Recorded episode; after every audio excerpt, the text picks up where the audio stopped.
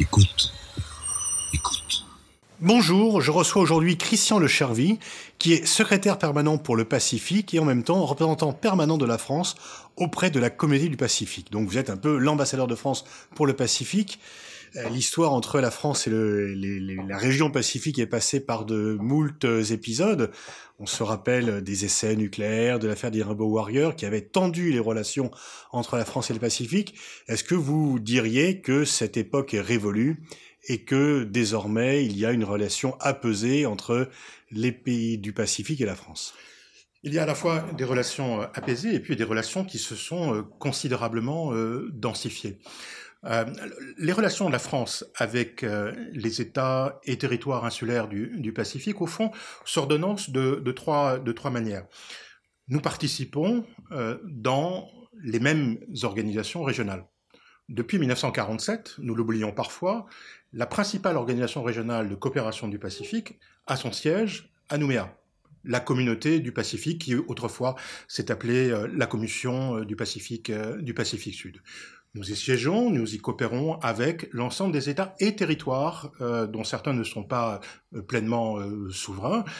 C'est-à-dire qu'autour de la table, on trouve l'Australie, la Nouvelle-Zélande, les Samoa, Fidji, mais aussi des territoires comme les îles Cook, Niue, Tokelau, et les territoires français, Nouvelle-Calédonie, Polynésie française, Wallis et Futuna nous participons aussi au développement des relations bilatérales. Alors les relations bilatérales, elles s'ordonnancent en réalité de deux manières. Il y a les relations que la France entretient de manière bilatérale avec chacun des États et territoires, qui sont des relations politiques, militaires, euh, économiques, euh, culturelles.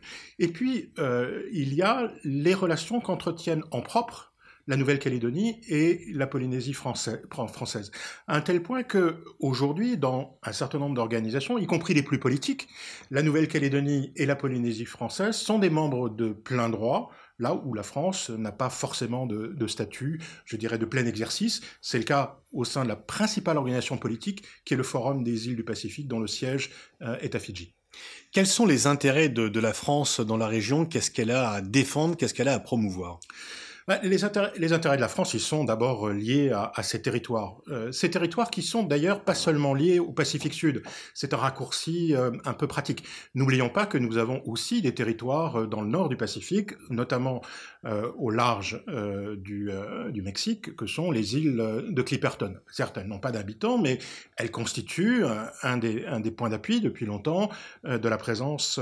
Et un, une zone économique exclusive extrêmement importante. Alors c'est un sujet évidemment récurrent. En tout cas, c'est une zone à protéger euh, de pêche, euh, de pêche illégale, euh, ou aussi de l'employer dans le cadre des commerces internationaux des, des, des, stupéfiants, puisqu'on est, je dirais, sur la route qui conduit de l'Amérique latine vers les, les États, les États, les États-Unis. Donc, nous avons, je dirais, des intérêts patrimoniaux liés à, nos territoires, à la protection de nos, ressortissants. Nous avons à peu près dans les États et territoires insulaires du Pacifique, hors Australie et Nouvelle-Zélande, euh, un peu plus d'un demi-million de Français qui, euh, y résident. Nous avons aussi euh, dans le Pacifique des intérêts liés, je dirais, aux relations internationales. Les États et territoires insulaires du Pacifique représentent à l'Assemblée générale des Nations unies près de 8% des, des voix un État membre permanent du Conseil de sécurité se doit d'avoir des relations avec l'ensemble de la communauté internationale, dont les petits États et, territoires qui C'est grosso modo une vingtaine de voix. C'est, euh, on peut considérer que c'est une, petite quinzaine, euh, une petite quinzaine de voix, oui. Hmm. Est-ce qu'elles sont liées? Est-ce qu'elles sont On a vu que euh, nombreux, c'était dans ces États-là qu'ont été les États les plus nombreux à soutenir le transfert de l'ambassade américaine à Jérusalem. Est-ce que les, ce sont des voix qui peuvent bouger ou euh, elles sont liées à l'avance? Non, elles ne sont pas liées à l'avance. D'abord, nous avons euh, affaire à des, États euh, souverains, et ces États souverains ont développé considérablement leurs relations internationales dans ces dernières années. Et ils l'ont fait de trois manières. Ils se sont constitués en groupes politiques. Le Forum des îles du Pacifique, le Forum de développement des îles du Pacifique, les uns comprenant l'Australie et la Nouvelle-Zélande, les autres euh, les, euh, les exclure. Donc il y a un monde océanien qui s'est constitué politiquement et qui d'ailleurs se rassemble aux Nations Unies sous le, terme groupe euh, du Pacifique séparé du groupe, du, groupe, du groupe asiatique. Les États du Pacifique ont aussi développé des relations avec le reste du monde sur un modèle, j'allais dire, Pacifique plus un. Alors il y a tous les trois ans des sommets euh, entre les chefs d'État et de gouvernement du Pacifique avec le Japon. Ils le font depuis 1997 avec la France. Le prochain sommet se tiendra euh, en 2018 en, Polynésie euh, française, mais ils le font aussi avec d'autres pays.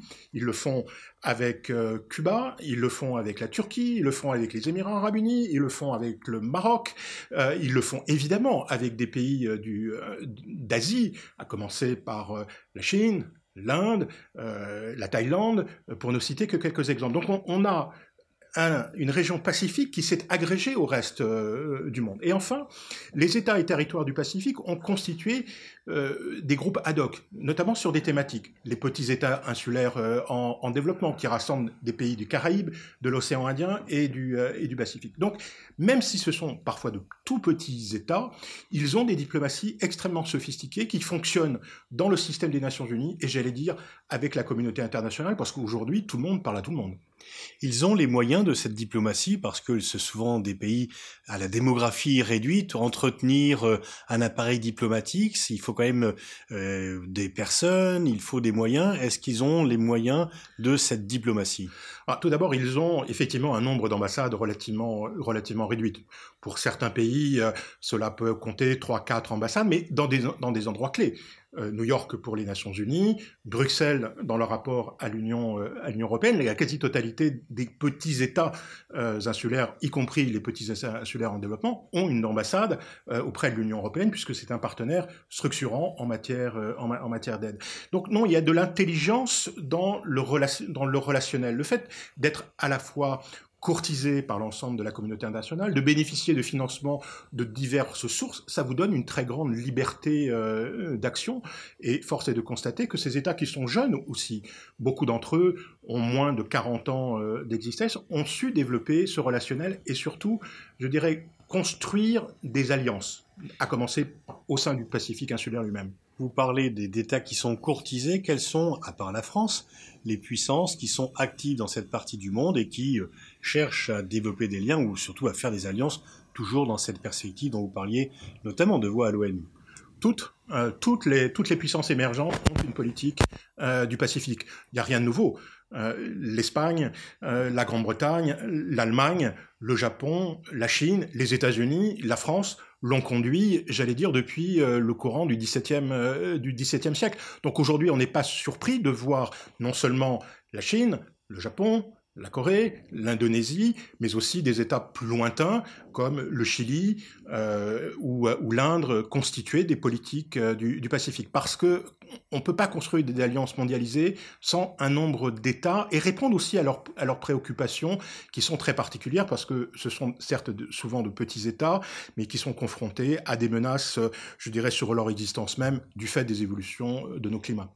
La, Nouvelle-Calédonie va se décider sur son avenir, euh, rester sous souveraineté française, euh, dans, une forme bien sûr particulière, ou euh, prendre son indépendance. Par rapport pour la présence française dans la région, est-ce que c'est un enjeu majeur? Tout d'abord, euh, n'oublions pas que la Nouvelle-Calédonie est déjà un acteur sur la scène internationale. Les relations internationales, c'est une compétence partagée. Euh, le président du gouvernement de Nouvelle-Calédonie a des compétences d'ores et déjà en matière de relations internationales.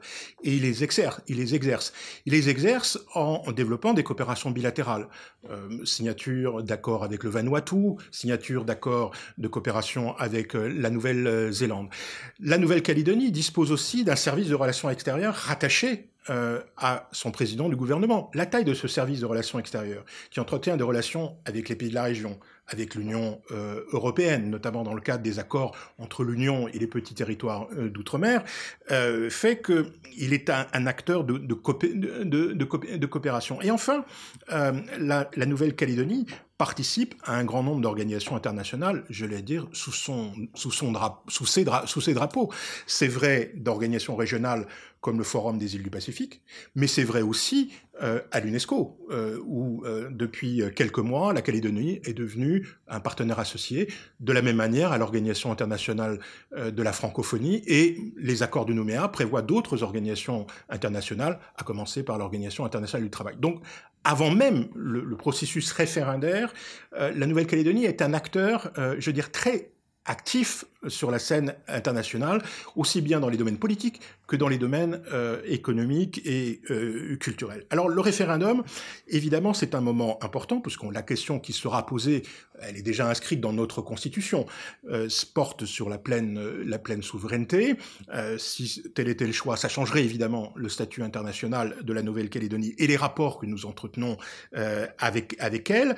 Le référendum lui-même fait l'objet d'une très grande attention des pays euh, de la, région, à commencer par le Forum des îles du Pacifique, qui a porté aux Nations Unies euh, cette question depuis, euh, euh, depuis des années. Et puis, dernier élément, les organisations régionales, je dirais, évoluent aussi et elles souhaitent en particulier développer des coopérations économiques. Or, la Nouvelle-Calédonie, c'est une puissance du Nord au sens où c'est déjà un territoire développé dont le produit intérieur brut qui est plus riche que ses voisins. Et que chez ses voisins. Et donc, il est déjà dans un rapport de coopération, j'allais dire nord-sud. La cardinalité n'est pas tout à fait la bonne, mais euh, c'est aujourd'hui un donateur net en matière d'aide au développement sur ses fonds propres euh, aux pays de la région, à commencer par son plus proche voisin, euh, qui est le, le, le, Vanuatu. Donc le référendum s'inscrit dans cette euh, dynamique euh, qui est déjà engagée depuis plusieurs années. Alors plusieurs choses pour rebondir sur ce point. D'une part, les pays de la région qui auparavant faisaient assez facilement le procès de la France par rapport à la situation en Nouvelle-Calédonie ne le font plus désormais. Non, ils ne le font plus. Et si on en voulait, euh, j'allais dire, une, euh, preuve, euh, la Nouvelle-Calédonie et la Polynésie française sont devenus en septembre 2016 des membres de plein droit du Forum des îles Pacifiques et ont le même statut que l'Australie, la Nouvelle-Zélande, Fidji dans cette, organisation.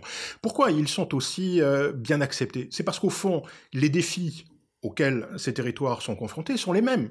Euh, les frontières, le statut juridique euh, des territoires ne vous empêche pas de faire, devoir faire face euh, à la gestion d'espaces archipélagiques avec des problèmes particuliers de transport, de politique de, de, de, médecine. Le développement de la télémédecine est un enjeu pour, pour l'ensemble. D'être confronté à des politiques agressives en matière de, en matière de pêche, de faire face aux conséquences de la montée des eaux ou de l'acidification des, océans. Et donc, ces coopérations sont vues aussi avec intérêt par les États de la région parce que non seulement la Nouvelle-Calédonie et la Polynésie française sont des donateurs, mais ils sont aussi des pourvoyeurs, je dirais, d'aide, y compris dans le domaine euh, scientifique et technologique. Selon le résultat du référendum, est-ce que la présence française dans la région serait complètement bouleversée, ce serait une révolution, ou quel que soit le résultat, euh, il y aura toujours une sorte de continuité dans le maintien de la présence française. Le référendum ne porte de toute façon que sur la Nouvelle-Calédonie. Mmh. Et donc, euh, la présence française... C'est quand même une base importante pour C'est une, base importante, mais euh, elle, a, elle a aussi euh, cette base, je dirais, d'une de, de, solidité, en particulier dans le monde, dans le monde polyné polynésien. Elle est partie prenante euh, à cet euh, espace. Ça, les relations avec les pays de la région, au fond, se bâtissent sur, sur trois piliers. Un pilier, je dirais, bilatéral euh, nous développons des relations avec les pays de la région, pas seulement parce que nous sommes territorialisés, euh, nous y développons à la fois par solidarité, par, inté par intérêt euh, également. Nous développons aussi euh, des coopérations au travers de l'Union européenne. L'Union européenne est un partenaire politique pas seulement, là aussi, un pourvoyeur d'aide au développement. Ces dernières années, avec chacun des États et territoires du Pacifique, l'Union européenne est devenue un interlocuteur avec une formalisation d'un dialogue politique de haut, de, de haut niveau. Donc nous devons, je dirais, notre présence, elle est liée à la fois à notre présence dans l'espace mélanésien, dans l'espace polynésien, comme entité politique je dirais, de puissance, membre permanent du Conseil de sécurité, et comme partenaire de l'Union européenne, en étant le seul partenaire européen, après le Brexit, qui aura une territorialisation dans le Pacifique. Oui, ce qui, là aussi, fait la différence avec la, la Grande-Bretagne et les autres pays européens. Est-ce que euh, l'accord de Paris sur le contre le réchauffement climatique, le fait que la France ait été quand même euh, un pays pilote dans la lutte contre la dégradation du climat, est-ce que ceci est bien sûr un facteur positif dans les liens que nous avons avec euh, les îles de la région? C'est évident. Euh, D'abord parce que la, la, COP21 a été préparée avec les États et territoires insulaires du, Pacifique. François Hollande s'est rendu en novembre 2014 euh, à Nouméa. À cette occasion, un dialogue de haut niveau s'est tenu avec les chefs d'État et de gouvernement de la, région.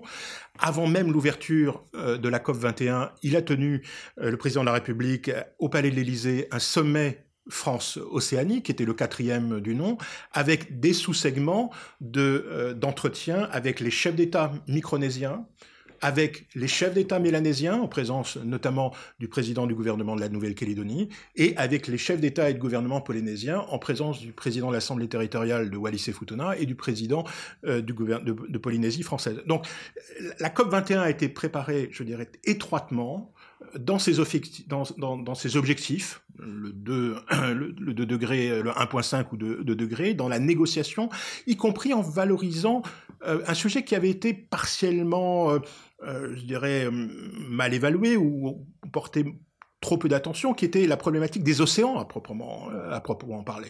Et donc d'être présent là aussi au sommet des océans qui s'est déroulé à, New York, à titre national et au travers de nos territoires. Le président de la Polynésie française dirigeait sa propre délégation euh, dans cette euh, enceinte, puisque la Polynésie est associée à la Commission économique et sociale Asie-Pacifique des Nations, des, Nations, des Nations Unies, fait que nous portons une voix plurielle, euh, a fortiori, avec, euh, je dirais, un poids de l'Union européenne qui était déterminé sur cette, sur, sur cette thématique. Est-ce que vous diriez que le réchauffement climatique et la montée des eaux est le défi majeur, le défi principal qui se pose à ces pays? En tout cas, c'est un défi qui est considéré comme vital euh, par tous les, les, États. Ils peuvent avoir le sentiment que certaines grandes puissances euh, n'y portent pas suffisamment attention.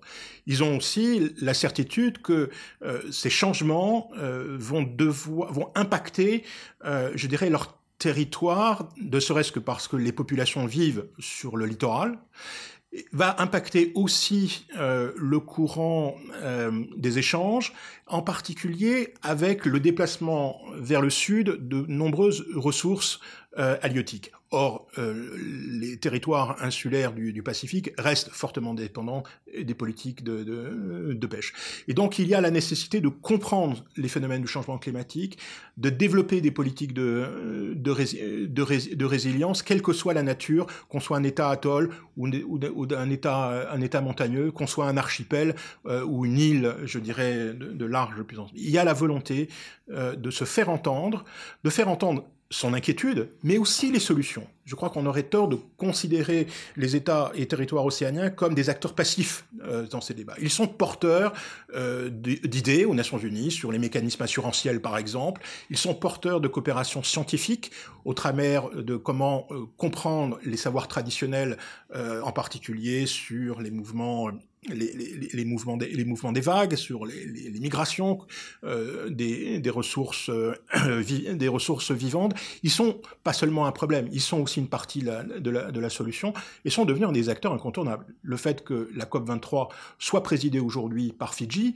euh, qui est le premier État océanien à assumer une telle fonction après avoir assumé d'autres fonctions internationales, y compris la présidente de l'Assemblée générale des Nations Unies il y a tout juste un an, montre qu'ils sont proactifs et cherchent euh, des alliances, alliance des États euh, coralliens, alliance des petits États insulaires en développement, alliance euh, des, États euh, insulaires, et les dialogues bilatéraux ou multilatéraux euh, servent aussi à, ça. Et dans chacun de ces séquences, la France et ses territoires océaniens sont des partenaires, et aussi des relais de, ces, préoccupations.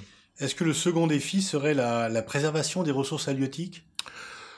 Oui, c'en est, est, une parce que euh, on voit bien qu'il y a d'abord une exploitation euh, déraisonnable euh, dans les environnements immédiats et par, par des navires étrangers, par des, par navires, des navires étrangers. Et puis attention à ne pas trop segmenter euh, les espaces maritimes. En réalité, notre planète n'a qu'un seul océan. Euh, et donc, s'il y a une dégradation euh, de la situation en matière de ressources en mer de Chine méridionale, cela a un effet mécanique euh, sur le Pacifique, euh, le Pacifique occidental. Donc, la préservation des ressources je dirais, sous-marine, qu'elle soit euh, en termes euh, géologiques ou en termes euh, animal, est une préoccupation euh, majeure, a fortiori à l'heure où, où s'engagent de nouvelles négociations internationales sur la gestion des eaux profondes, et, notamment au-delà des zones aujourd'hui délimitées. La, position du président américain Donald Trump sur l'accord de Paris par rapport à un certain nombre de pays qui sont très liés aux États-Unis. Euh, comment elle a été vécue Est-ce que ces pays ont un peu protesté contre le revirement des États-Unis? Oui, ils l'ont, fait euh, non seulement à l'échelle euh, régionale dans les forums où sont présents les Américains, le Forum des îles du Pacifique en, est l'un des, des exemples, mais aussi dans les relations particulières que certains peuvent entretenir avec les États-Unis. On évoquait tout à l'heure euh, les États micronésiens qui, au travers du Compact Act, ont un dialogue particulier avec avec Washington. ils l'ont exprimé, et pour certains, je dirais sans sans, sans, sans floriture. Une fois encore, un certain nombre de dirigeants océaniens sont euh, des dirigeants qui sont très engagés depuis longtemps sur ce terrain. Le président euh, des, Kiribati, euh, le, premier ministre des, Tuvalu, le premier ministre de, Samoa, sont des gens qui, depuis aujourd'hui des décennies, se sont engagés sur ce terrain-là. Et donc, quel que soit l'État, fut-il les États-Unis, on cherche à lui faire comprendre que on parle d'un enjeu qui est, une fois encore, perçu comme un enjeu vital et d'existence de, même de ces territoires. La, formation de la jeunesse, notamment la formation en études supérieures, doit également être euh, un, défi majeur. C'est un, un, défi euh, majeur. Euh, au travers de, de, de, de, trois enjeux. Le premier, euh, il y a d'abord la valorisation des institutions universitaires qui existent euh, dans, la, dans la région. Depuis longtemps, d'ailleurs, l'Université du Pacifique Sud, qui a son siège à, à Suva, a cette vocation de former les élites de la, de la région. Les universités qui se sont euh, installées dans la région coopère aussi beaucoup plus avec euh, celle que nous avons nous-mêmes mis en place, la Nouvelle-Calédonie et la Polynésie française. Nous accueillons euh, avec des bourses un certain nombre euh, d'insulaires euh, voisins, mélanésiens pour l'une, polynésiens pour, pour l'autre. Et puis il y a de plus en plus de coopération universitaire entre nos territoires et les grandes universités. Dans le domaine de la biodiversité, entre l'Université de Polynésie française et l'Université de Berkeley aux États-Unis, avec même un campus de Berkeley sur l'île de Montréal juste en face euh, Tahiti. C'est vrai aussi avec les grandes universités euh, australiennes. Donc il y a une mise en place, je dirais, de, réseaux de, recherche auxquels s'agrègent euh, beaucoup d'étudiants de, la région, qui dans une très grande majorité sont déjà des anglophones de, naissance. Oui, c'est un milieu largement anglophone, mis à part la Polynésie. Oui et la nouvelle et la nouvelle et la Nouvelle-Calédonie, les territoires français effectivement. Mais l'internationalisation de ces universités, euh, je dirais, concourt à euh, une sorte de mixité dans les élites de, de demain. Est-ce que vous diriez, pour, pour conclure, que le, le, soutien, la, la, la, préoccupation, le, le fait d'être euh, conscient de l'importance de notre présence dans cette région est un objectif bipartisan qui dépasse les clivages politiques? Je crois que oui, d'abord parce que notre politique dans le Pacifique ne peut pas être euh, désolidarisé de ce que nous faisons en Asie. Euh, les États du Pacifique développent des coopérations extrêmement étroites euh, avec les, pays asiatiques et on, va le voir de manière très spectaculaire en novembre de cette année où le sommet euh, de la PEC se tiendra à Port Moresby. on évoquait tout à l'heure les liens entre l'Asie du Sud-Est et, le Pacifique. Le lien entre l'océan Indien et le Pacifique fait qu'aujourd'hui la région Indo-Pacifique fait sens. Alors elle fait l'objet de débats stratégiques voire idéologique, mais euh, il y a la nécessité d'avoir cette approche globalisée. Je pense que cette approche globalisée de notre politique asiatique, de notre politique, euh, je dirais, des, des, des, océans, fait qu'il y a un assez large euh, consensus politique sur ce qu'il faut, ce qu'il faut faire. Merci Christian Le Charvy de nous avoir éclairé sur une zone dont on ne parle pas très souvent. On en parlait beaucoup quand les choses allaient mal. Il faut peut-être aussi en parler lorsque les choses vont bien. Merci. Merci.